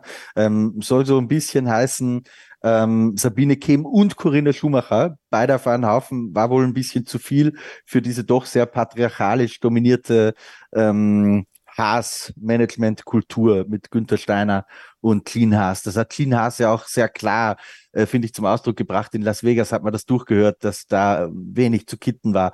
Also vor ein paar Wochen beim Nesca-Rennen äh, sich auch sehr, sehr kritisch über Mick Schumacher geäußert hat. Also ich glaube, dass das auch eine Rolle spielt. Ich bewerte das selbst überhaupt nicht. Ja? Das ist mir ganz wichtig, ähm, dass ich das wertfrei sagen möchte, aber es ist eine Stimmung, die man aus dem Team hört, dass da wohl nicht nur äh, es um Mick selbst geht, sondern auch um sein Umfeld. Und ich glaube, damit einhergehend, ähm, allen Beteuerungen zum Trotz, hören wir das immer wieder äh, von Leuten, die Günther Steiner gut kennen, ähm, dass es ihnen einfach auf den Senkel geht, was äh, immer wieder in der Bildzeitung geschrieben wurde, dass es ihm auf den Senkel geht, äh, dass er bei Sky Deutschland, mit denen er ja auch nicht redet, immer wieder kritisiert wurde. Und ich glaube, dass die Berichterstattung in diesen zwei sehr starken, reichweitenstarken deutschen Medien nicht entscheidend war für die Entscheidung, so sie denn jetzt wirklich so fallen sollte, aber doch nicht geholfen hat. Also glaubst du, das ist ein bisschen aberwitzig, aber wenn man das jetzt so ein bisschen weiterspinnt, ähm, gerade Ralf Schumacher ist da ja sehr offen gewesen, was die Kritik auch an Günther Steiner anging, was auch die ständige Kritik am Haas-Team anging. Und jedes Mal, wenn er das Wort Haas in so einem negativen Kontext gebracht hat, ist das natürlich auch eine Image-Schädigung sozusagen für das Unternehmen, was Gene Haas ja im Hintergrund auch hat. Also, dass ironischerweise der Onkel so ein bisschen die Formel 1-Karriere seines Neffens auch auf dem Gewissen hat? Nein, das finde ich wäre maßlos übertrieben, denn ich bin mir schon sicher, dass letztendlich geht es nur um Performance. Ja, das sagt Günther Steiner auch immer wieder und das nehme ich ihm zu 100 Prozent ab. Es geht letztendlich nur um Performance. Aber wenn die Performance halt nicht da ist und bei Mick war sie nicht da dieses Jahr, ähm, auch wenn er seine einige wenige Höhepunkte gehabt hat, point taken, aber letztendlich unterm Strich war es einfach viel zu wenig. Ähm, wenn das nicht da ist, dann schleppst du halt einen Fahrer, wo du sagst, okay, das Umfeld passt aber und wir verstehen uns gut und alles andere ist in Ordnung. Den schleppst du vielleicht ein bisschen leichter mit als einen anderen, wo du sagst, ey, der geht dann sowieso die ganze Zeit nur auf den Sack und alles, was mit dem zu tun hat, ist irgendwie problembehaftet. Ja? Ähm, das würde uns ja selbst auch so gehen. Dass man jetzt aber ähm, da war vielleicht auch ich ein bisschen zu explizit, gerade wenn ich das war, entschuldige ich mich dafür. Ähm, also ich glaube nicht, dass das die entscheidende Rolle gespielt hat. Ja? Wenn Mix seine Leistung gebracht hat, dann kann die Bild schreiben, was sie will und dann kann Sky machen, was sie wollen und Ralf Schumacher kann sagen, was er will, dann wird Günther Steiner den nicht rausschmeißen. Aber die Problematik, dass Mix seine Performance nicht gebracht hat und dann noch dazu dieses, ich nenne es jetzt mal Mama-Thema äh, und das Medienthema on top, das geht sich einfach nicht mehr aus. Sophie, traust du denn Nico Hülkenberg diesen, also du hast zwar gesagt, du bist ein bisschen skeptisch, was so diese, was die Perspektive angeht, Aber traust du Nico, Nico Hülkenberg eher zu, 2023 diesen kurzfristigen Schritt für Haas gemeinsam mit Kevin Magnussen machen zu können? Ja, ich glaube schon. Also muss sagen, man weiß natürlich nie, wie er jetzt in, in, diesem Auto performt. Wir haben eben nur relativ wenig Anhaltspunkte und es bleibt eben ein gewisses Risiko, weil er hatte seit 2019 keinen festen Sitz mehr in der Formel 1.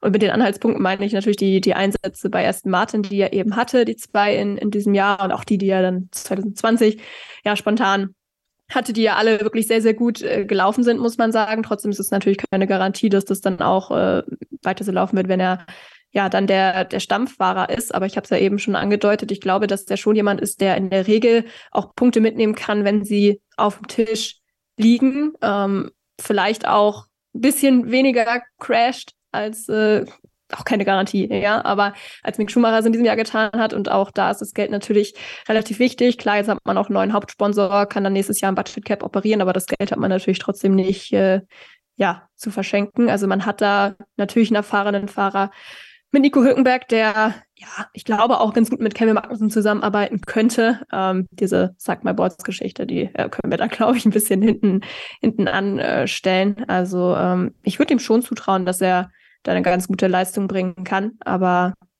ob es halt auch besser ist, deutlich besser ist, als das, was Mick Schumacher vielleicht nächstes Jahr leisten könnte, was wir natürlich nicht wissen, wenn wir ihn nicht sehen werden, weiß ich halt nicht, weil wir haben auch bei vielen Fahrern gesehen, dass sie in ihrer dritten Saison auch echt nochmal einen guten Schritt machen können. Ähm, bei Lando Norris, der fällt mir da immer als Paradebeispiel ein. Klar, jetzt ist Lando Norris auch in einem McLaren und nicht in einem Haas, aber deshalb äh, hätte es mich durchaus interessiert, wie, wie Mick Schumacher auch nächstes Jahr performen kann, aber das werden wir natürlich eh nie wissen, wahrscheinlich. Von daher, ähm, ja, bin ich sehr gespannt, äh, glaube aber, dass so die Paarung Hülkenberg-Magnussen schon eine relativ solide Paarung ist, weil sie eben auch sehr, sehr viel Erfahrung zusammen haben.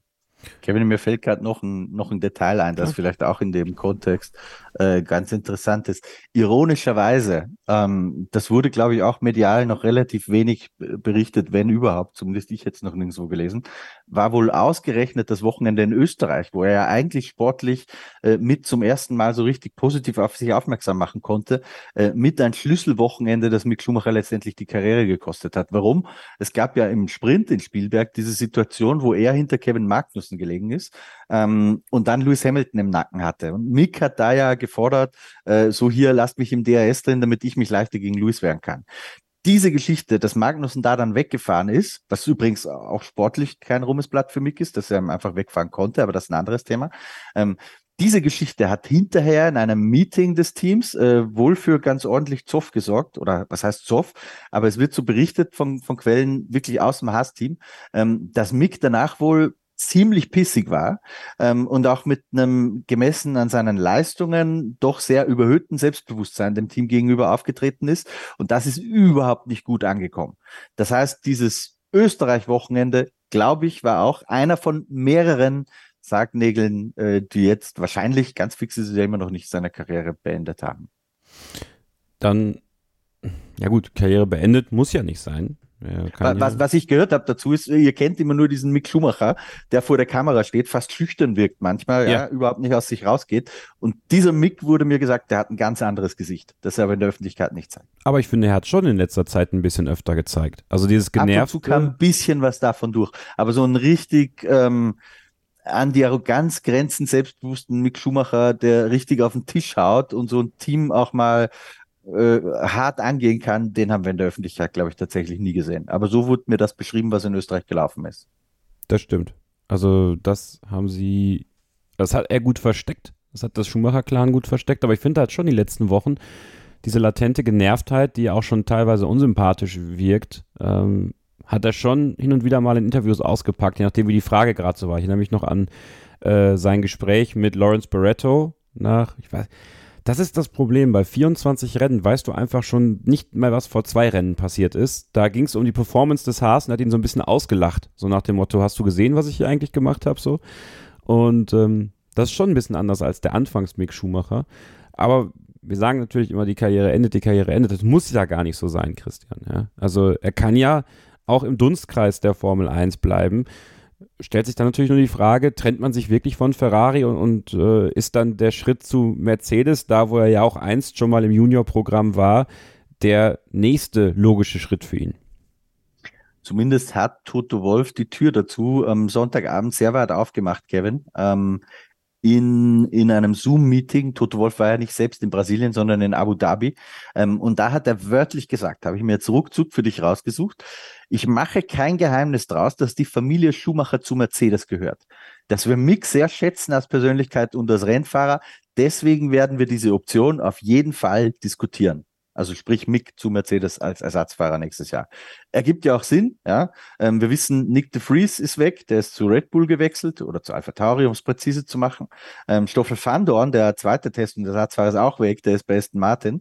Ähm, man hat also keinen mehr. Dann war ja die Idee mal zwischendurch, zumindest wurde es kolportiert, dass Danny Ricciardo da kommen könnte.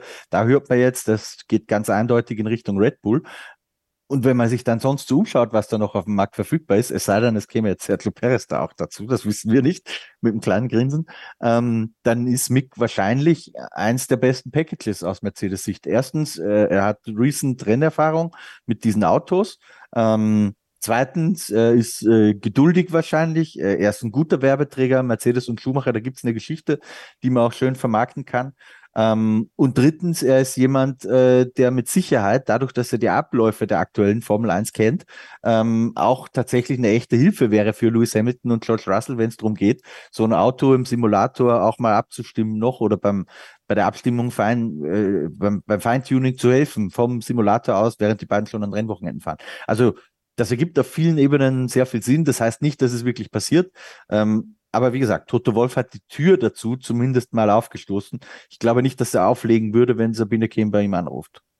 Glaubst du denn, ähm, dass über diesen Weg, Sophie, der Weg auch von Mick Schumacher wieder in ein Stammcockpit in der Formel 1 gehen könnte? Oder wäre ein Ausscheiden jetzt für ihn auch gleichbedeutend mit einer sehr schwierigen Aufgabe, nochmal den Weg zurück in die Königsklasse zu finden, sei es über Mercedes oder dann später über Audi?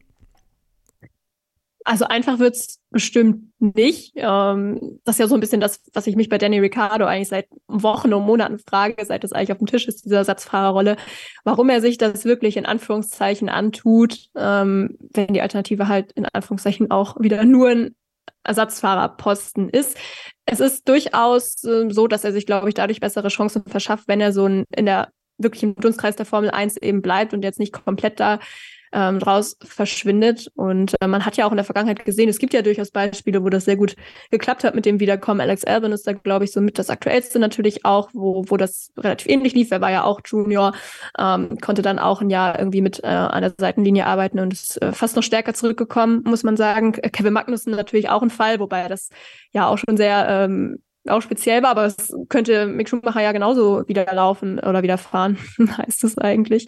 Und ähm, ich glaube schon, dass es sinnvoll ist und auch für Mercedes ähm, durchaus hilfreich sein könnte. Er hat die Erfahrung, er kennt die Strecken und bietet dadurch eben auch einen Mehrwert im Gegensatz zu jungen Fahrern. Ähm, trotzdem ist es natürlich immer einfacher, im Gespräch zu bleiben, wenn du eben in der Formel 1 aktiv fährst und nicht nur ähm, irgendwie nebenjobmäßig da quasi ähm, im Simulator rumfährst. Ähm, aber vielleicht kann er ja auch nebenbei noch ein bisschen Langstrecke oder irgendwas äh, anderes machen. Vielleicht lässt sich das ja auch kombinieren, dass er da auch nochmal äh, in einer anderen Rennserie seine Leistung zeigen kann. Und dann äh, würde ich es zumindest nicht äh, ausschließen, dass er jetzt bei Mercedes mal fährt, das, äh, also das glaube ich nicht. Klar, jetzt hat Toto Wolf vor ein paar Wochen auch mal gesagt, äh, ja, jeder, der ein Cockpit frei hat, der müsste Mick auf dem Zettel haben, aber das war an seiner Stelle eben auch leicht zu sagen, weil er hatte eben kein Cockpit frei.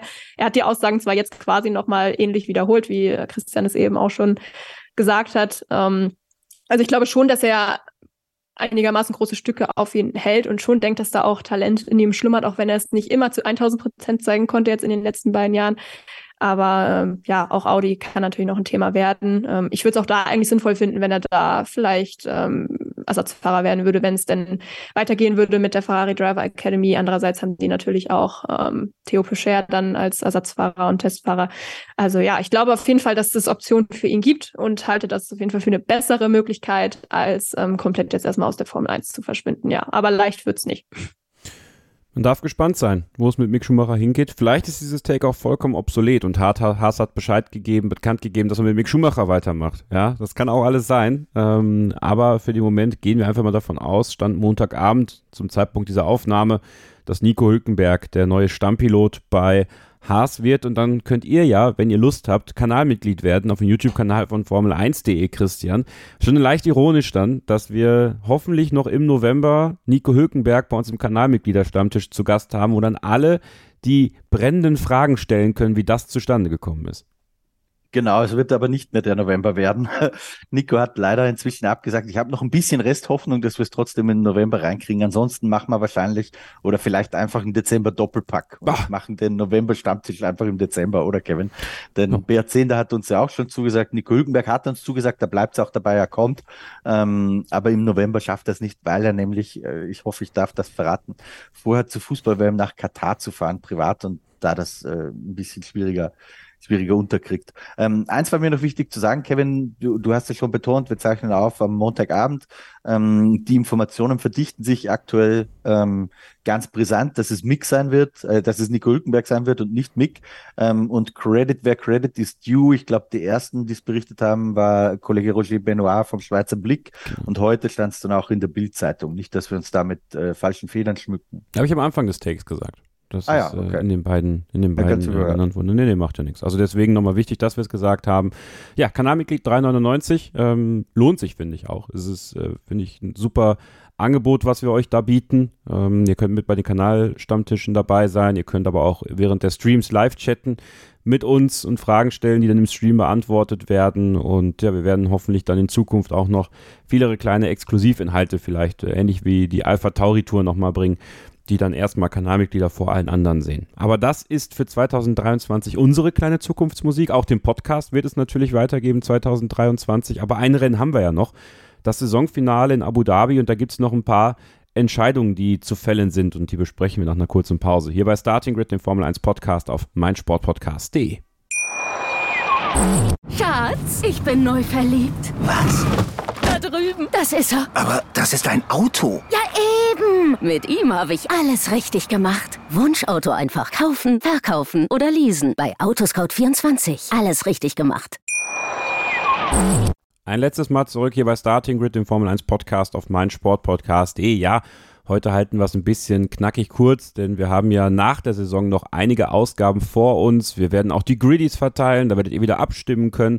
Unsere Jahresend-Awards in vielen verschiedenen Kategorien. Wir werden verschiedene Rückblickformate haben. Ich habe schon so ein paar Leute auf der Liste, die ich gerne auch als Gäste einladen würde aus dem deutschsprachigen Formel 1 Universum und deswegen ist jetzt heute noch mal alles ein bisschen kürzer und wir werfen noch einmal voraus, einen Blick voraus, muss es richtig heißen, auf den großen Preis von Abu Dhabi, das Saisonfinale.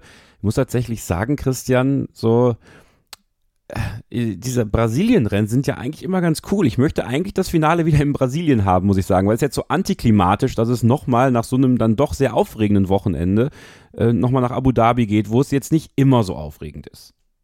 Ja, aber 2021 war es da auch ganz nett. okay, also, das stimmt. Ähm, aber es stimmt natürlich. Ja, Brasilien ist schon echt, die Strecke ist einfach so unique irgendwie. Das, das Konzept nachzubauen wurde ja schon oft versucht, dass man sagt, eine langsame Ecke, aus der man rauskommt. Das wäre das Äquivalent zu, ich glaube, es ist 15 in Brasilien, dann lange gerade, Senna ist wieder Speed raus, nochmal lange gerade, wieder langsame Kurve. Dass du so Überholmöglichkeiten schaffst, das wurde auf vielen anderen Strecken auch probiert und, und so gebaut, aber da funktioniert es irgendwie nicht ganz so gut. Kommt vielleicht die Höhenlage dazu, dass es in Brasilien eben nicht eben wie ein Brett ist, sondern auch ein bisschen auf und ab geht, dass auch der Asphalt nicht mehr immer neu ist, sondern da auch viele Bodenwellen drin sind. Also es spielen sehr viele Dinge zusammen, ähm, so dass Brasilien gemeinsam mit, wie ich finde, auch Österreich äh, wirklich fast immer ein Garant für wirklich actionreiche und spannende Rennen ist. Dann haben wir ja noch ein paar Entscheidungen, die zu fällen sind, liebe Sophie. Ne? Kampf um Platz zwei in der Fahrerwertung zwischen Perez und Leclerc. Die gehen punktgleich in dieses äh, letzte Rennen. Also ein bisschen Erinnerung an Abu Dhabi 2021 werden da wach. Ja, punktgleich ins Saisonfinale. Diesmal geht es um Platz zwei. Und äh, dann gibt es aber noch Platz zwei in der Konstrukteurswertung zwischen Mercedes und Ferrari, 19 Punkte Abstand und Alpine gegen McLaren ebenfalls 19 Punkte Abstand. Und im Hintergrund gibt es auch noch ein paar Duelle. Ich schaue gerade noch mal rein. Ich glaube, da waren die Abstände sehr, sehr gering. Zwischen Alfa Romeo und Aston Martin sind es fünf Plätze um Platz 6 und Haas gegen Alpha Tauri zwei Plätze um Platz 8. Also, ähm, ja, ich denke mal, es wird jetzt nicht so ein aufregendes Rennen wie letztes Jahr. Da ging es natürlich noch um die Krone ganz oben. Aber was erwartest du für ein Wochenende? Ähm, lockeres Ausrollen oder doch nochmal heiße Action, weil dann doch noch ein paar Entscheidungen zu fällen sind? Mm, ja, also ich glaube, so im Großen und Ganzen war ich eigentlich auch der Meinung, dass die Luft einigermaßen raus ist, beziehungsweise eigentlich halt hauptsächlich auf der Strecke, weil neben der Strecke äh, gibt es immer genug zu diskutieren. Jetzt auch mit der Team-Order-Geschichte wieder. Es kommt ja wirklich jede Woche was Neues. Da können wir uns jetzt wirklich gar nicht beschweren. Ähm, ja, aber stimmt natürlich. Wir haben echt noch relativ viele Entscheidungen. Eigentlich ist ja fast noch gar nichts entschieden, abgesehen von, von dem WM-Kampf, auch wenn das natürlich das Wichtigste ist. Ähm, ich glaube, ja, Platz zwei in der Fahrer-WM ganz nett, dass sie jetzt auch punktgleich eben reingehen, wie du gesagt hast. Ähm, interessiert aber nachher wirklich keine Sau mehr, glaube ich. Ähm, Platz zwei in der Konstrukteurs-WM ist da, glaube ich, schon noch mal ein bisschen was anderes, weil es da ja schon noch ein bisschen um mehr geht, um Geld, um Entwicklungszeit und so weiter. Da muss man allerdings sagen, 19 Punkte, das wird, glaube ich, schon sehr, sehr schwer, das aufzuholen für Mercedes. Da bräuchten sie ja echt nochmal ein Wochenende wie, wie dieses. Ich weiß gar nicht, ich glaube, jetzt haben sie 21 Punkte gut gemacht. Ich meine, davor waren es 40. Aber nochmal ein Doppelsieg, das wird auf jeden Fall kein Selbstläufer. Also ähm, eigentlich hat Ferrari auch nicht schlecht performt jetzt am vergangenen Wochenende, abgesehen vom, vom Qualifying. Aber sonst im Rennen lief es ja eigentlich ganz gut soweit. Ähm, aber das bleibt auf jeden Fall noch ein bisschen spannend. Ist halt ein bisschen schade auch, dass sich der Kampf um Platz äh, vier so erledigt hat, mehr oder weniger mit äh, Alpine und McLaren. Also klar, theoretisch ist noch möglich, aber praktisch eigentlich nicht mehr. Ich meine, da sind es auch 19 Punkte. Also das können wir, glaube ich, abhaken. Ähm, ja, also ich glaube, auf der Strecke gibt es schon noch ein paar Entscheidungen ähm, in allen Teilen des Feldes. Ich glaube aber, es wird vor allem wie immer am letzten Wochenende an sich jetzt vielleicht Abu Dhabi keine Mega-Show mehr, aber auf jeden Fall trotzdem wieder emotional. Wir haben ja auch ein paar Abschiede eventuell dann vor uns. Oder nicht nur eventuell, manche stehen fest, manche eben nicht. Also ähm, ich glaube, man kann sich auf jeden Fall nochmal gut, gut angucken. Und entweder es wird halt noch wieder erwarten, ein Knallerrennen und äh, dann behalten wir es in Erinnerung oder es wird halt langweilig. Dann freuen wir uns aber auch trotzdem so oder so im Februar wieder, wenn es wieder losgeht. Also ist dann auch nicht so dramatisch.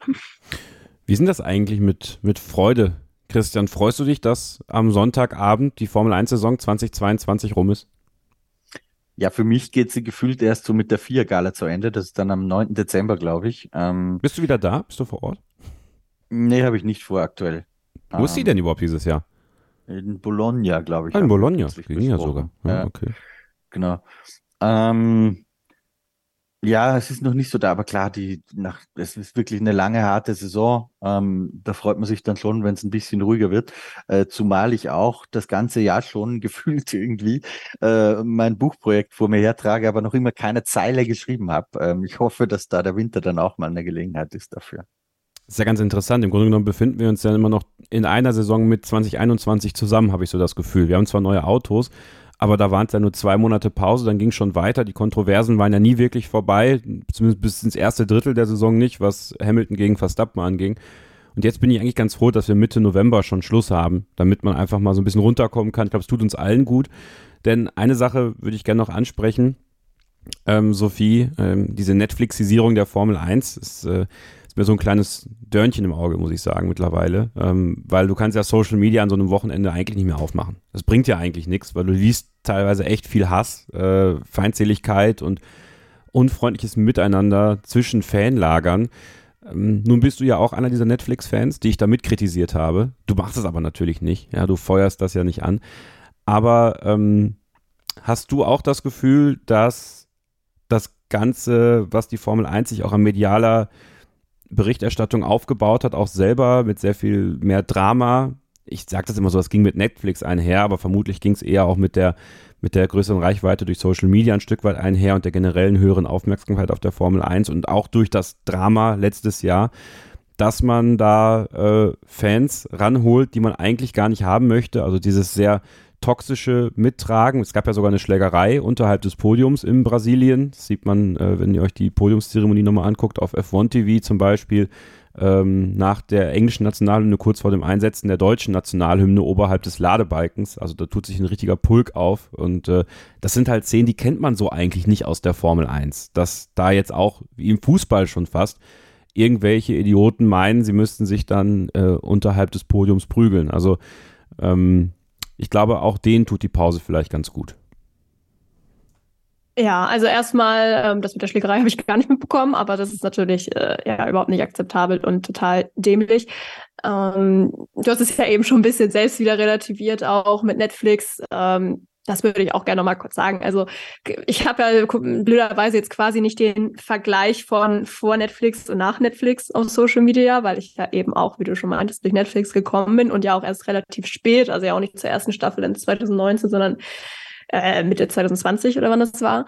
Ähm, von daher habe ich eben diesen Vergleich nicht. Ich ähm, kann es ja aber auch nur von mir sagen, ich mache es nicht. Deshalb kann man da natürlich nicht alle Leute über einen Haufen scheren, ähm, was du ja aber auch, äh, was ja auch nicht deine Intention war. Von daher ähm, alles gut. Ich glaube, es ist halt wirklich generell eher so ein generelles Social Media Problem einfach. Und natürlich sind vielleicht viele Netflix-User, die dadurch zur Formel 1 gekommen sind, durch Drive to Survive, eben auch so in meinem Alter, sage ich mal, die auch sehr viel auf Social Media unterwegs sind. Und was da abgeht, ja, ist natürlich äh, super anstrengend teilweise. Also auch gerade an diesem Wochenende hat man es wieder total gemerkt, nach diesem Unfall von Max Verstappen und Lewis Hamilton mit Verschwörungstheorien äh, hoch und runter. Und das ist wirklich, äh, ja, bringt echt nicht so viel Spaß, äh, größtenteils. Wir haben es ja auch gesehen jetzt am, ich weiß nicht, Samstag war das ja nach dem Sprint, dass Alpine auch ein Statement rausgeben musste, ähm, nach diesem Zwischenfall, den es ja gab zwischen Esteban Ocon und Fernando Alonso, der natürlich auch mehr als dämlich war, muss man auch mal dazu sagen, aber trotzdem gibt es natürlich gar kein Recht, dass da so viele Hasskommentare und Beleidigungen äh,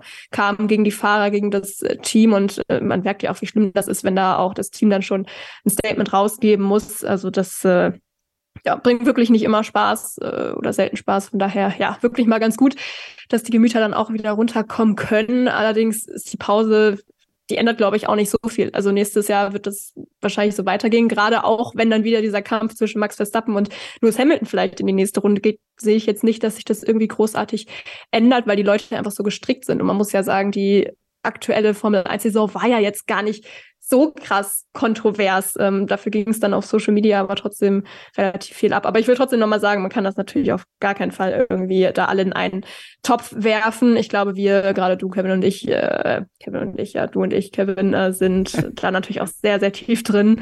Und äh, es kriegen viele vielleicht dann auch gar nicht so gar nicht so mit. Aber ja, manche müssten sich da vielleicht wirklich zurückhalten, bevor sie dann da wild in die Tasten hauen. Aber ich glaube, es ist dann echt eher ein menschliches Problem auch als ein Problem durch Netflix oder so generell. Ja, auf keinen Fall sollte man das generalisieren. Das war auch gar nicht meine Intention. Gut, dass du das auch nee, nochmal unterstrichen hast.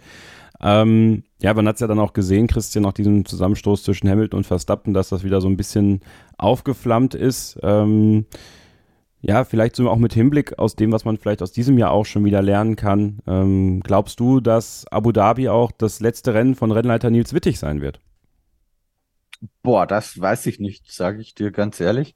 Ähm, natürlich gibt es die Kritik, ähm, aber ich habe jetzt keine konkreten Hinweise drauf, äh, dass da ein Wechsel geplant ist. Sollte ein Wechsel geplant sein, ist auch die Frage, wer soll es nachher machen. Ja, mit Freitags waren wir anscheinend auch nicht so zufrieden, ansonsten hätte nicht Wittig jetzt die letzten Rennen gemacht. Aber kann ich ganz ehrlich, kann ich nichts dazu sagen. Bin ich nicht drüber informiert. Dann gibt es Gerüchte aus Italien, dass Mattia Binottos Stuhl wohl ziemlich wackelt bei Ferrari. Also ich denke ja, Ferrari ist ja eine dieser, dieser Geschichten des Jahres, Christian. Ne? Also man war eigentlich nah dran, äh, mal wirklich was zu reißen, wieder nach vielen, vielen Jahren, hat mit Carlos Sainz und Charles Leclerc ein tolles Fahrerduo und dann verbockt man verbockt man es halt selber an vielen Stellen. Und diese Führungsschwäche ist tatsächlich was, was ich sehr kritisiere bei, bei Ferrari. Glaubst du, dass es da zum großen Knall kommen könnte im Winter, dass sich Ferrari da vielleicht nochmal ganz neu aufstellt? Und wäre das vielleicht sogar vonnöten, um nicht nächstes Jahr bei einem potenziellen Dreikampf nur das dritte Rad am Wagen zu sein? Es würde mich ehrlich gesagt wundern, ähm, weil auch da sehe ich jetzt nicht den Kandidaten, der parat steht, wo man sagt, der kann das sofort von Binotto übernehmen und besser machen. Ähm, zumal ich bei aller Kritik, also die wiederhole ich nicht, weil darüber haben wir schon so oft gesprochen. ich glaube, die, die braucht man nicht nochmal wiederholen.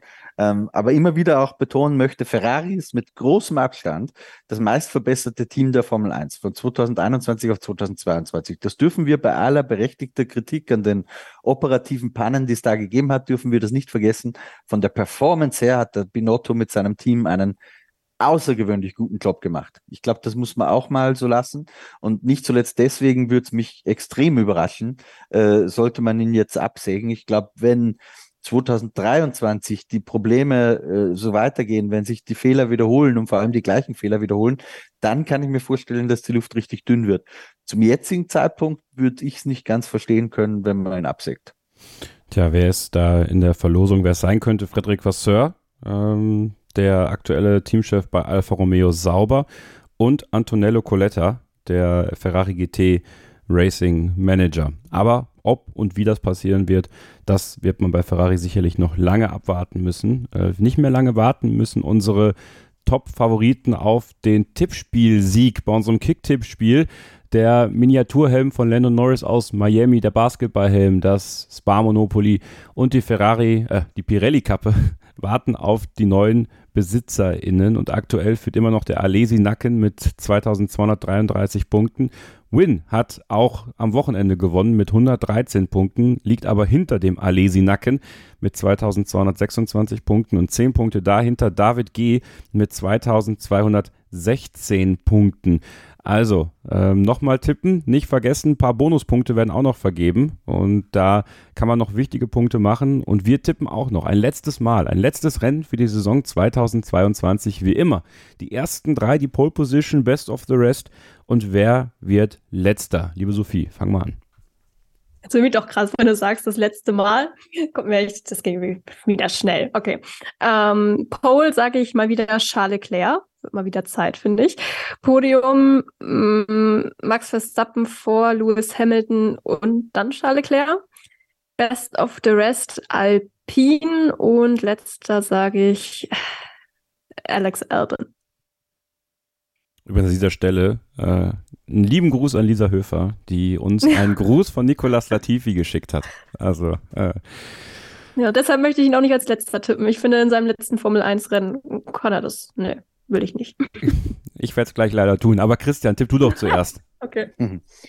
Ähm, ich tippe auf die Pole Position in Abu Dhabi Lewis Hamilton. Ich glaube, dass er auch das Rennen noch gewinnt, einfach um der Statistik wegen, dass er jedes Jahr seinen Sieg hat. Ähm, zweiter Platz mh, mm, Charles Leclerc, dritter Sergio Perez. Ähm, und Best of the Rest in Abu Dhabi, boah, das ist schwierig. Aber wahrscheinlich so den Trend der letzten Wochen entsprechend schon eher Alpin. Und letzter Platz, wen könnte man denn auf dem letzten Platz tippen? Ähm, Max Verstappen. Karma is a bitch. Dann ähm, sage ich noch meine Tipps auf der Pole Position sehe ich Max Verstappen. Äh, der wird das Rennen aber nicht beenden. Ähm, Carlos Sainz wird gewinnen vor Sergio Perez und Lewis Hamilton. Äh, Best of the Rest wird McLaren und letzter wird Nicolas Latifi. Und wir haben auch etwas vor uns und zwar das letzte Rennwochenende von Sebastian Vettel. Und auf Sebastian Vettels Karriere werden wir natürlich auch nochmal zurückblicken. Das an anderer Stelle, denn es ist eine sehr beeindruckende Karriere gewesen und die endet am Wochenende in Abu Dhabi. Das wird emotional, das wird äh, interessant, wo äh, viele Gesichter, die vielleicht auch von euch, ähnlich wie ich, einen Platz erworben haben auf Sebastian Vettels Helm, wo wir zu sehen sein werden. Da bin ich schon selber sehr gespannt drauf und äh, ja, ob vielleicht Sebastian Vettel auch nochmal ein Ausrufezeichen setzen kann.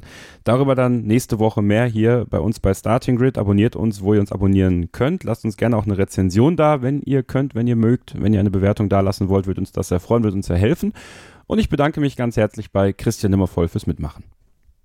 Bitte gerne. Danke auch an dich, Sophie. Auch sehr gern. Danke auch an euch fürs Zuhören. Wir sehen uns und hören uns wieder, sehen auch bei den Livestreams am Wochenende auf dem YouTube-Kanal von Formel1.de. Nächste Woche wieder hier im Podcast. Bis dahin bleibt ihr bitte gesund, passt aufeinander auf und keep racing. Schatz, ich bin neu verliebt. Was? Da drüben. Das ist er. Aber das ist ein Auto. Ja, eben. Mit ihm habe ich alles richtig gemacht. Wunschauto einfach kaufen, verkaufen oder leasen. Bei Autoscout24. Alles richtig gemacht. Starting Grid, die Formel 1 Show mit Kevin Scheuren und Sophie Affeld in Zusammenarbeit mit motorsporttotal.com und Formel1.de. Keep racing auf meinsportpodcast.de. Schatz, ich bin neu verliebt. Was? Drüben. Das ist er. Aber das ist ein Auto. Ja, eben. Mit ihm habe ich alles richtig gemacht. Wunschauto einfach kaufen, verkaufen oder leasen. Bei Autoscout24. Alles richtig gemacht.